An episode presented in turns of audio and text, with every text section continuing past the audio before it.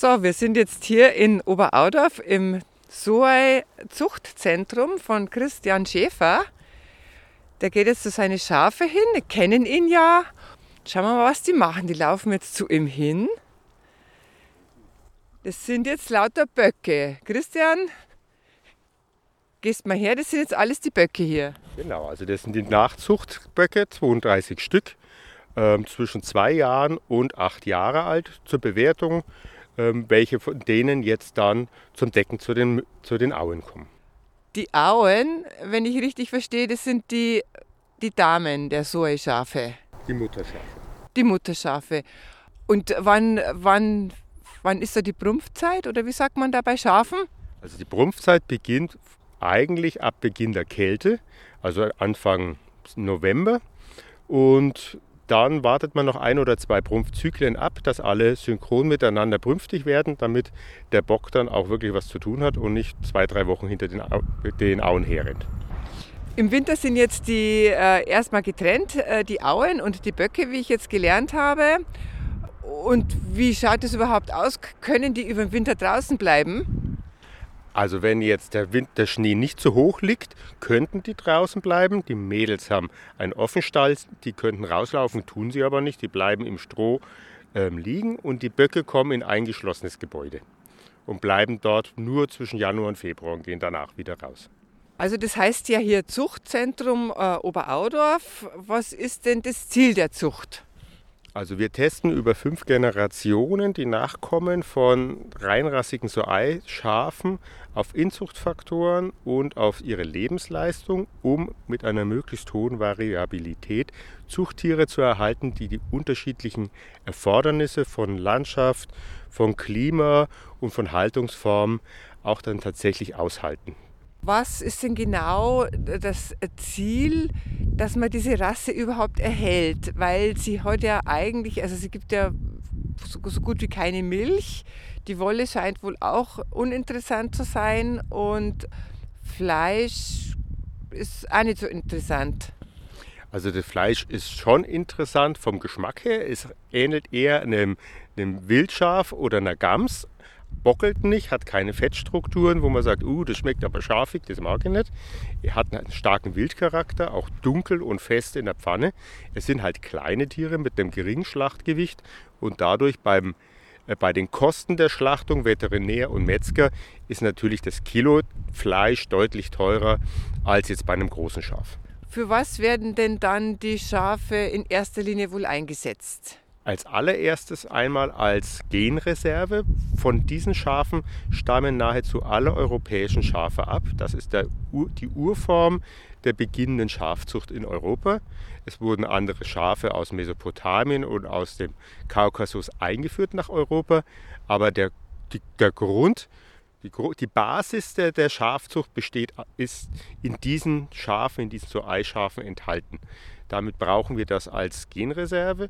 Zum anderen haben sie ein sehr natürliches, ursprüngliches Verhalten im Fressen und in der, äh, in, im Winterverhalten. Sie können also Pflanzen fressen, wo andere Schafe nicht damit umgehen können, zu viel fressen und sich selber vergiften. Diese, diese Schafe fressen Giftpflanzen eher wie Ziegen, also sie testen an, schauen, ob sie sie vertragen ähm, und fressen dann nur so viel davon, wie ihnen bekömmlich ist. Das bringt natürlich in der Landschaftspflege sehr viel, weil damit auch Problem, Problempflanzen beweidet werden können. Jetzt kommt Schafgeblöke. Schauen wir mal, ob wir das hinkriegen, damit jeder mal hört, wie sich das anhört. Ein so ein Schaf. Eins kommt schon. Na, blöck mal mehr. Mach mal was. Nee. nee Gerade grad mit Fleisch. Einfach nicht. Wann machen, wann machen Schafe eigentlich Mäh? Eigentlich nur, wenn sie verwöhnt sind und mein, also Menschen gegenüber und meinen mit Geschrei ähm, sich Futter zu erbetteln zu können. Und dadurch, dass sie so ruhig sind, zeigt es eigentlich, dass sie sehr wenig verwöhnt und, und gut erzogen sind. Das sind diese berühmten Schafe am Ortsrand, die die ganze Zeit planen, wenn eine Mutter mit Kinderwagen vorbeifährt. Also meinen, da kommt der Bauer mit der Schubkarre. Du bist ja auch ein Fachmann für die Käseherstellung, also ein Käsemeister. Könnte man sich langfristig vorstellen, die Milch zur Käseherstellung zu nutzen? Das ist total spannend, wenn man diese Tiere melkt. Das ist eine Milch, die eigentlich eher eine Fettgehalt hat von einem Doppelcreme, wie man es manchmal im Laden noch findet, also diese französische extrem feste und dicke Sahne. Wenn ich die Milch dieser Schafe in den Kühlschrank stelle, ist sie morgens fest wie Butter. Die hat einen Fettgehalt, das ist unglaublich. Man müsste also zum Käsen diese Milch so dermaßen verdünnen, dass der Geschmack leider wieder weg ist.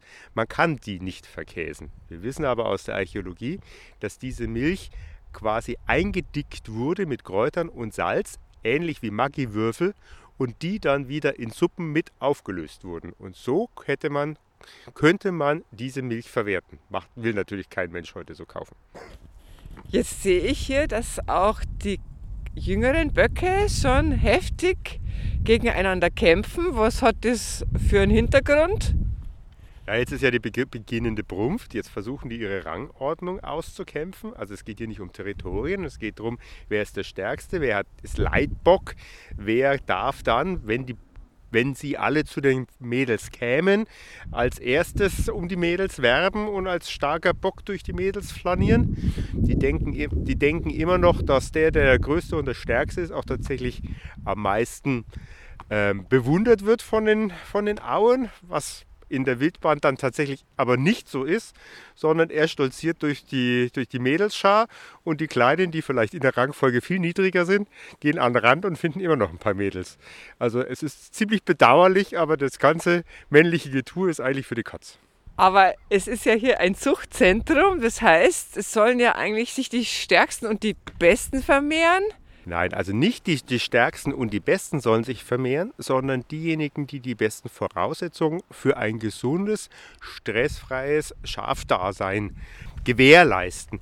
Häufig ist es so, dass die großen Starken relativ aggressiv und stressintolerant sind und relativ schnell dadurch auf Krankheiten negativ reagieren. Man versucht, die Tiere zu finden, die mit sehr viel Gelassenheit, mit sozialer Kompetenz sich gesund durch ihre 12, 13 Lebensjahre durchwursteln können.